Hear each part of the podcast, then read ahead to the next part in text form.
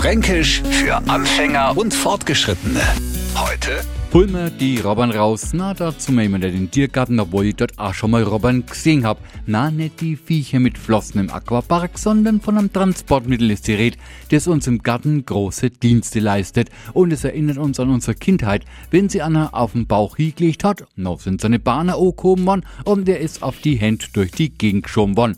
Was auch nicht warum, aber euch jetzt hat es riesig Spaß gemacht. Genauso viel Spaß wäre es für sich, dass jetzt wieder bei den Neufranken sich, der auch so langsam langsam kapieren, dass ein fränkischer Robben ein Schubkan ist. Fränkisch für Anfänger und Fortgeschrittene.